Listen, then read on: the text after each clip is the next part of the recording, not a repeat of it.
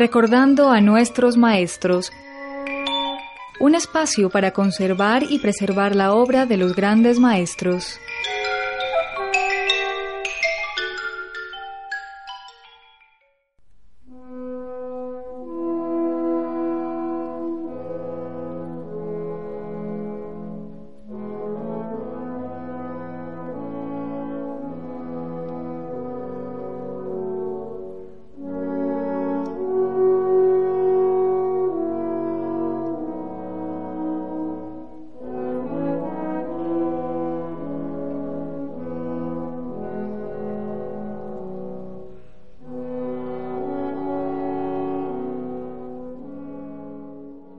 Un saludo a los oyentes de UN Radio. Les damos la bienvenida al programa Recordar a nuestros maestros, ciclo Luis Antonio Restrepo.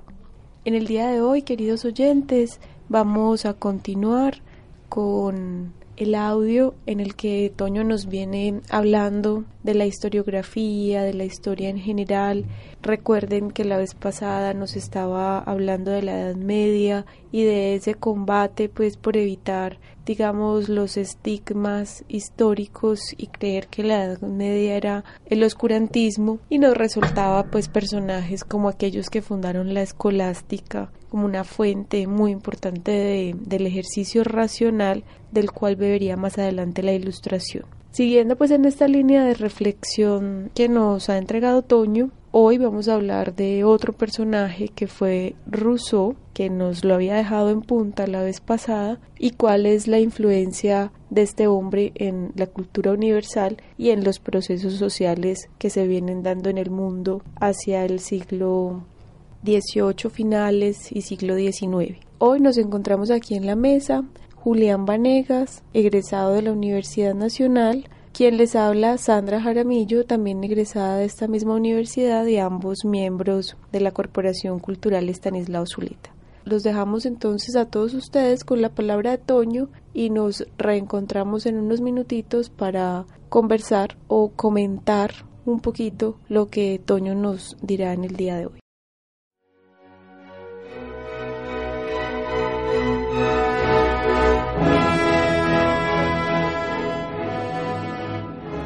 Pero de todas maneras de Rousseau usa las dos palabras. Pero pues la formulación más clara de, de, Rousseau es la reivindicación consciente del sentimiento a partir del yo. El yo cartesiano vuelve a reivindicar el derecho a llorar y a emocionarse y a gritar y a hacer esa cantidad de cosas inconvenientes. No sale, no sale de la nada, ¿cierto? En, una, en uno de los pensamientos más eh, difíciles de, acceder por las capas de, teología que tiene, de enredos que tiene, aunque ha sido, se ha tratado de, últimamente, sobre todo en Francia, de volverlo a, limpiar y a, tratar de coger. Hay un señor muy extraño ya, un cartesiano, quien yo creo que Michel Cerro tiene tiene, el texto sobre Condillac. Bueno, hay, un, ya murió, este Borneval trató de, de, de, reivindicar la figura de. Condillac es, fundamentalmente es también lo mismo que Spinoza, deriva de Descartes, pero entonces empieza a es que Descartes dejó la cosa en una, en una situación tan crítica que viene era imposible, aún siendo cartesiano, mantener esa línea tan dura. Entonces, Condillac es una especie de arreglador sutil de cargas en el cartesianismo al borde de, entrar en crisis, que es lo que decimos, empieza a decir, pero también se siente, ¿cierto? Hay todo un, hay que reivindicar toda una, una dimensión y hasta lo hace de una manera muy interesante, porque yo sí conozco un ensayo antiquísimo de Aldous Huxley, de un libro que me, me perdió. Aldous Huxley, literato inglés, ahora que vos decís eso me, me caigo en la cuesta, trata de, hacer un juego novelístico en un, en un cuento filosófico, ensayo cuento, sobre la manera tan rara en que filosofaba con Dylan. Era que filosofaba pues, eh, en el inodoro, bañar, en, la, en las famosas eh, termas, pues, ya no eran termas, pero todavía existían los baños calientes. Y él escribía, ¿cierto? Por ejemplo, tener textos de él o de mí, es que yo siento mi cuerpo, mi barriga y siento todo eso, y cómo voy yo pues se rebelaba contra un maestro reivindicando que él estaba sudando, que él tenía dolor de estómago, que él estaba cagando, que eso estaba viviendo, que era que, que yo pienso luego existo, sí, sí, sí, sí, pero es que también tengo ciertas noticias sobre la existencia,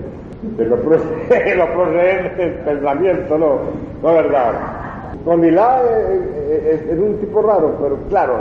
lo van marginando, lo van marginando, y la gente lo que termina leyendo es al maestro literario y al maestro del pensamiento, es Rousseau. Y Rousseau entrando, pero Rousseau también implica una elaboración. Y entonces José Manuel Restrepo todavía no, no tiene acceso a esa elaboración. es curioso porque hay testimonios de que conocían a Rousseau aquí en Antioquia. Es más que, como fuera irónica, la constitución de la primera fase de independencia más rusoniana del, nuevo reino de Granada es la de Antioquia. Eh, ah, miren en la biblioteca en Pompo y Guerra las constituciones en el primer tomo, las del año 11, 12, 13, y, y, en los preámbulos basta ver la cosa. El preámbulo más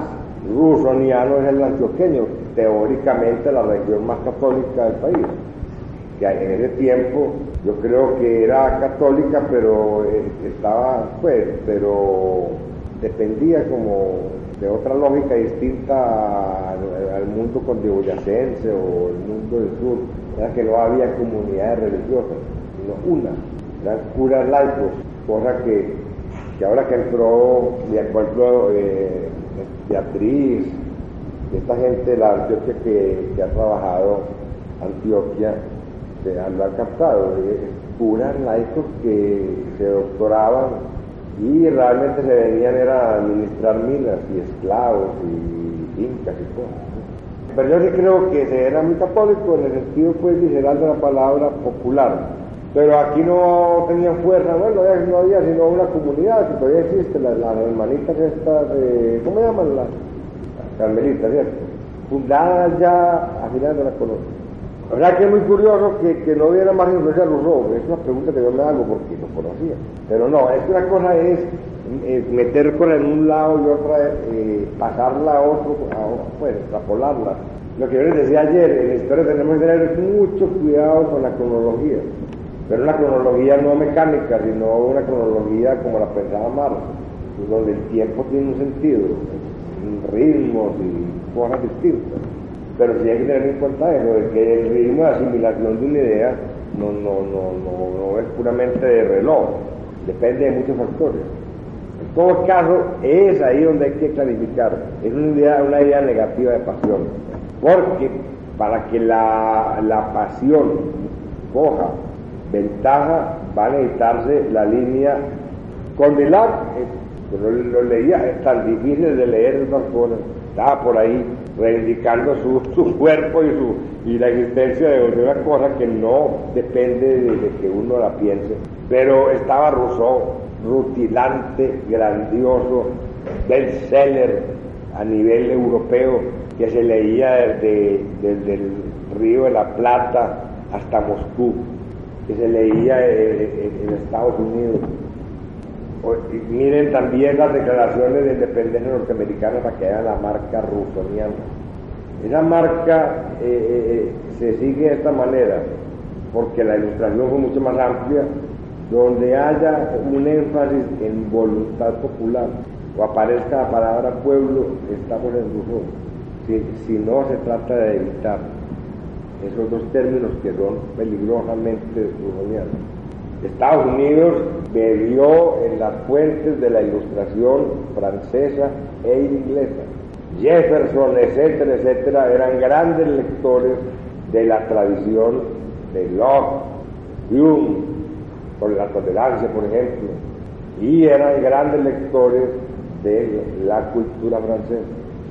De ahí que sea una típica mentira del el señor Arciniegas el de que la democracia es un invento americano, es un invento europeo, adaptado por los norteamericanos antes que por los franceses, adaptado, a, adaptado y adaptado a la vida pública. Pero las fuentes teóricas son europeas y eso lo reconoce cualquier historiador norteamericano serio. Evidente que, es, una, es una, una mentira simplemente es un, es un embuchado. Cuando Arriaga dice que, que los no leemos nada de Europa, que, que nosotros los americanos, nosotros los blancos de América, fuimos los que inventamos eso, periodismo del tiempo, historiografía de, de la familia Santa. Miren un, un rusoniano duro, casi al límite de hacer estallar una crisis en Estados Unidos por su verdaderamente sincero nacionalismo, Jefferson. Jefferson se dio cuenta claramente de que, que había un problemita delicadísimo allá y era que estaban declarando que los hombres, eh, muy raramente, que los hombres, ¿recuerdan que de Virginia? Y comienza diciendo los, todos los hombres salieron iguales de la mano de Dios. Y esto dice Jefferson, ah, y los esclavos que Mm, no hablemos de eso, que nos llegue el país. Porque todo el mundo, no, no hablemos más de, Bolívar y compañía, yo, yo, lo trato de insinuar por ahí en un artículo, ya ni me acuerdo, de un artículo de, de eso, o no, todavía no lo he publicado, pero ahí está, retrocedieron los franceses, retrocedieron los norteamericanos, ¿por qué no iban a retroceder los colombianos? Todo el mundo apenas se enfrentó a que Rousseau decía que todos somos libres, iguales, descubrieron que eso costaba millones. millones. Que no era la cosa más. A Francia le costaba toda la, la producción eh, azucarera de las artillas. En Colombia la producción del oro, en Estados Unidos la del algodón, y todo el mundo le echó tierra a eso, hasta que fue reventando, fue reventando. En Francia, los jacobinos le echaron para adelante, estallaron eso. Llegó Napoleón y dijo, nada, los, todas las Antillas, los negros son todos esclavos y manden tropas. Y lograron imponer esclavitud otra vez en las Antillas. En el 48, tras la revolución del 48, al primer acto no hay esclavos en, el territorio colonial francés. En Estados Unidos, mire lo que, lo que Jefferson decía, todo incongruente. Lo que Bill decía, mmm, esto no es cuadro, se nota que no, que no a la cosa por donde es, que se odia, que terminará mal esto. Terminará la guerra civil alentadísima, la primera guerra moderna, y efectiva. Y ya era, pues que la guerra que tiene una cosa importante, es la primera guerra donde se toma la foto, una foto sobre la guerra. La gente no sabía que era la guerra hasta ese momento, sino a través de los cuadros idealizados, todos conocemos esto. En la, en, la guerra española se toma, sabe conmover, pero necesitó todo un movimiento para ir sacándole consecuencias a sus tesis. Rousseau no es tan fácil de leer, pero todavía se, le está sacando.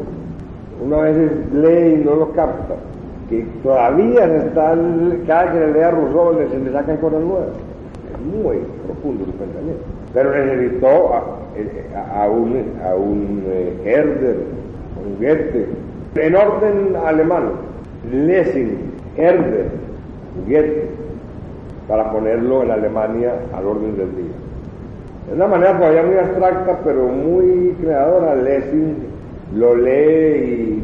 y, para él le implica Rousseau un replanteamiento del teatro de la manera de, echar por la borda las famosas tres unidades en Alemania, de dejar de seguir dependiendo de los clásicos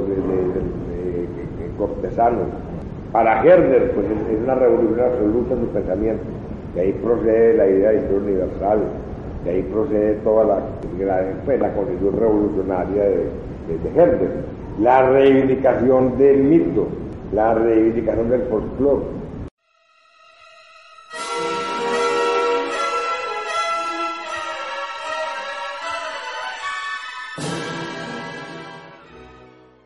Muy bien, queridos oyentes. Entonces yo creo que después de haber escuchado este audio y como decía en la introducción, me parece clave este papel pues que viene desempeñando Otoño en la divulgación de la historiografía y obsérvese que hoy se repite lo que hemos visto siempre en su discurso y es que se resalta muchísimo el papel de hombres y mujeres concretos. Nunca en una exaltación apológica porque en este caso, por ejemplo, él no está resaltando a Rousseau desconociendo las condiciones históricas, sociales, económicas, políticas en las que se desenvuelve su pensamiento y mostrándonoslo como un superhombre pues que va por allá a cambiar la historia de un día para otro, pero sí nos lo muestra como hombres grandes, como hombres valiosos que por su excepcionalidad dejaron huellas, marcaron la historia del mundo y creo que es muy importante resaltar eso de que Rousseau es uno de esos grandes pensadores, grandísimos pensadores que hoy seguimos leyendo, hoy seguimos tratando de entender y que el mismo Toño pues reivindicaba ahí el valor pero también la complejidad de ese pensamiento y cómo las épocas venideras y los pensadores posteriores a un hombre como ese continúan pues haciendo una reivindicación de él. Me parece que en esa línea podríamos introducirnos, Julián, a hablar un poco de Rousseau en algo que tras del micrófono vos resaltabas y es el papel de Rousseau como, como una figura que en su momento fue muy importante para forjar inquietudes independentistas, o más bien inquietudes en función de la igualdad y la justicia entre los hombres que promovieron a partir de ahí tendencias independentistas, por ejemplo, como lo señala Toño, en la independencia norteamericana y posteriormente pues también lo señala en la nuestra. Entonces, ¿cómo viste esa, esa parte de la influencia de Rousseau en esos procesos? Yo creo que Toño deja ver la importancia que tiene el pensamiento para forjar también acción y para construir sociedad. Cuando él presenta el impacto que tuvo Rousseau en la consolidación de los procesos de independencia, en tanto ideólogo, si lo pudiéramos llamar de esa manera, se puede ver cómo las ideas de la igualdad y de la libertad aparecen en todos estos procesos de independencia. Pero también Toño deja ver la lentitud de la incorporación que tienen estas ideas en esos procesos y menciona el caso colombiano, por ejemplo. Muestra cómo en los acuerdos del proceso de independencia en Colombia hay claras señas de un conocimiento de Rousseau, pero también muestra cómo es un conocimiento que no va más allá, que no logra impactar otras esferas de la vida cotidiana o de la vida pública, sino que queda restringido al ámbito de la proclamación de las independencias y también pues eso genera la inquietud cuánto es el tiempo que se necesita para que unas ideas se incorporen en el imaginario colectivo y cuáles son las cronologías del tiempo que se deben pensar o que se deben poner en consideración. Claro, a mí me gusta la forma en la que lo enfocas porque decís el pensamiento al servicio de los procesos sociales. Y eso de cierta manera otra vez nos pone en el tapete algo que a nosotros nos gusta mucho resaltar y en lo cual Toño e incluso Zuleta han sido siempre muy ejemplificantes a lo largo de su discurso y la forma en la que abordan el conocimiento y es que el conocimiento no es una cosa por allá abstracta sino que es el esfuerzo y ahí es donde está su importancia porque tratemos de llevar eso a lo concreto de la vida en lo individual y en lo colectivo. Ahora, de lo que decís me parece muy importante resaltar lo que Toño llama la cronología porque cuando habla de la cronología, de pronto en su palabra a mí me asombraba pensar en la noción del tiempo y cómo el tiempo, ese fenómeno, pues condicionante de la vida y de la experiencia humana es vivido de una manera tan diferencial en función de los momentos históricos y de los condicionamientos sociales que existan. Por ejemplo, algo que hemos dicho, las sociedades frías o las sociedades calientes, es decir, las sociedades en las que ocurren cambios permanentes que van resignificando la sociedad y por ejemplo en eso el capitalismo y la segunda mitad del siglo XX han sido impresionantes porque los cambios que se han efectuado en periodos tan cortos de tiempo han sido tan grandes y tan estructurales, incluso podríamos decir, como no lo fueron en muchos siglos, versus las culturas de historias frías, que son culturas en las que la vivencia del tiempo es una vivencia más detenida, Incluso uno está tentado a pensar en que se trata de una vivencia que conduce a una cierta repetición, aunque en términos estrictos no sería así. Pero entonces la historia, en este caso, como un efecto, un efecto de tensiones que se dan en muchos ámbitos. Por ejemplo, en este caso, tensiones económicas, pues con lo que decir las historias libertarias y de justicia y de equidad de Rousseau que son tan valiosas y que son tan importantes y que desde él iluminados en buena medida por su pensamiento y por el de otros hombres y mujeres que también hablaron de, de, valores como estos, hombres y mujeres concretas pues entregaron su vida y siguen entregando su vida. Hoy lo seguimos viendo en Colombia, un país que le ha costado tanto, tanto, tanto encarnar valores como esos, como la justicia y como la equidad seguimos viendo entre nosotros, decía, esos hombres y esas mujeres que entregan su vida en la defensa de esos valores. Pero me parece importante ese tema de la atención porque entonces lo económico, por un lado, marca unos limitantes y acentúa unas condiciones, digamos, materiales para ejercer el poder. De otro lado está la política, pero de otro lado seguimos reivindicando el pensamiento y las ideas como otra fuerza que también empuja en una cierta dirección. Y eso me parece siempre muy importante recordarlo, porque entre nosotros hay veces se da una cosa triste, sobre todo en los sectores más oprimidos, y es que terminamos creyendo que las cosas son y están de una cierta manera por un estado natural que es y que debe seguir siendo,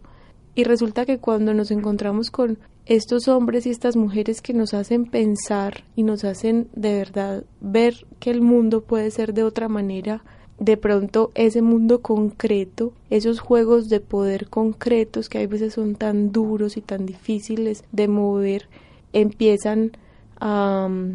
interactuar y a ser presionados por, por el mundo de las ideas. Eso que vos decís es clave, cómo se construye un cambio social a partir de las ideas, es decir, cómo se produce un cambio de mentalidad. Y en esto Toño, los historiadores a los que Toño recurre, Anales, por ejemplo, de la escuela francesa, de la que siempre hemos hablado tanto, nos están mostrando que la historia de las mentalidades es eso, es un juego como ningún otro de tensión entre el pensamiento y la vida. Sí, yo creo que respecto a las relaciones entre el discurso y el poder hay mucho que decir y creo que es muy importante lo que Toño pone en discusión y, es, y es los juegos de intereses que permiten o no que un discurso pueda circular con mayor velocidad o con menor velocidad al interior de una sociedad. Por eso, eh, si pensamos en los intereses de los azucareros y de otros grandes industriales eh, que no estaban interesados entonces en que se difundieran ideas como las ideas rusonianas acerca de la libertad y de la igualdad, también podemos entender por qué la mentalidad se ha, se ha demorado más tiempo en modificarse, porque en la medida en que los discursos circulan de una manera restringida, también los cambios sociales se demoran un poco más. Yo quisiera conectar esto con algo que me parece importante y que Toño lo resalta y que tiene que ver con la influencia del discurso en la consolidación del imaginario político, porque la idea de la libertad y de la igualdad no es ajena a la política. Y en últimas va a mostrar cómo estos juegos y estas relaciones y estas problemáticas van impregnando muchos sectores de la sociedad. De alguna manera los va politizando, incluso desde la creación artística. Yo creo que es importante poner en consideración eso para tener en cuenta y para poner en consideración el impacto revolucionario que tuvo el pensamiento rusoniano, porque de ahí, de ese pensamiento, se alimentaron muchos procesos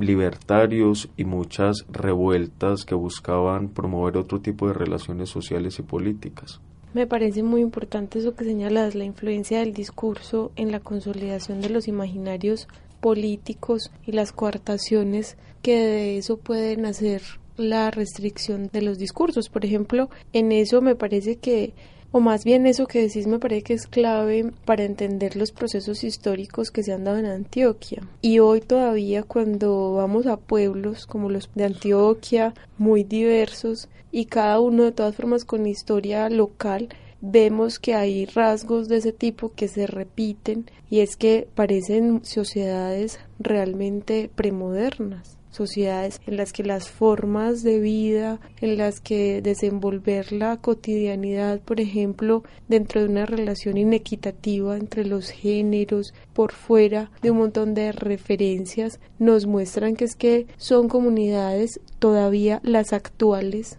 esos pueblecitos que están en un atraso político y cultural impresionante, sin querer decir pues que Antioquia en sus centros urbanos capitales como el nuestro sea pues la punta de la lanza,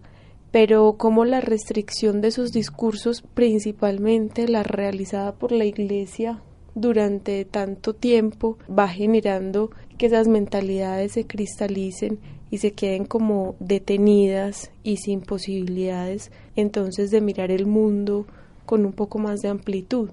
De todas formas, Julián y queridos oyentes, como siempre nos ocurre, Toño nos deja en punta y con muchas ganas de seguir conversando sobre todas estas líneas que él abre y las que una conversación también puede posibilitar. De todas formas, yo quiero resaltar antes de despedirnos que cortamos el audio de Toño en un punto que me parece clave y que nos permitirá hacer una conexión con lo que seguirá la próxima semana y es en eso que él nos dice que el pensamiento de Herder, de Lessing, de Goethe, que vinieron a, a, masticar, por decirlo de alguna manera, todas esas teorías que nos había dejado Rousseau, el aporte de estos otros pensadores abre el campo de posibilidad para que se dé la historia universal. Pero ojo, Toño conecta la historia universal con la posibilidad de que emerja el mito y el folclore. Te lo digo para cerrar porque me parece que por esa vía podemos enchufar para la próxima semana algo. Y es que Occidente conquistó una cosa inédita, maravillosa y que va a abrir posibilidades muy impresionantes desde ahí en más. Y es que la capacidad de ver el mundo de una manera más amplia y de reconocer en él la diversidad y la pluralidad por ejemplo, de las culturas, es también lo que va a permitir, por un lado, la universalidad, pero por otro lado, la diferencia. O sea, si no se hubiera dado ese paso que Occidente conquistó en una historia reciente de permitirse mirar el mundo como una universalidad, tampoco se hubiera dado esa posibilidad que tenemos hoy de reconocernos en la diferencia que encarnamos, por ejemplo, culturalmente es lo que va a permitir pues que en Occidente se dé lo que los pensadores contemporáneos vienen denominando el diálogo entre las diversas culturas. Y sobre eso podemos volver, como digo, la próxima semana, pero me parece muy importante dejarlo ahí enunciado para que todos ustedes queden con muchas ganas entonces de volver a escuchar a Toño en nuestro próximo programa. Bueno, amables oyentes, entonces Julián Vanegas y quien les habla Sandra Jaramillo, nos despedimos hasta la próxima semana. Muchas gracias a Jorge Benjumea en el control y recuerden que esta es una coproducción entre UN Radio, la 100.4 del FM, la Corporación Cultural Estanislao Zuleta, y pueden enviarnos sus comentarios o sugerencias al correo electrónico corposuleta.gmail.com. Hasta la próxima semana y gracias por la compañía.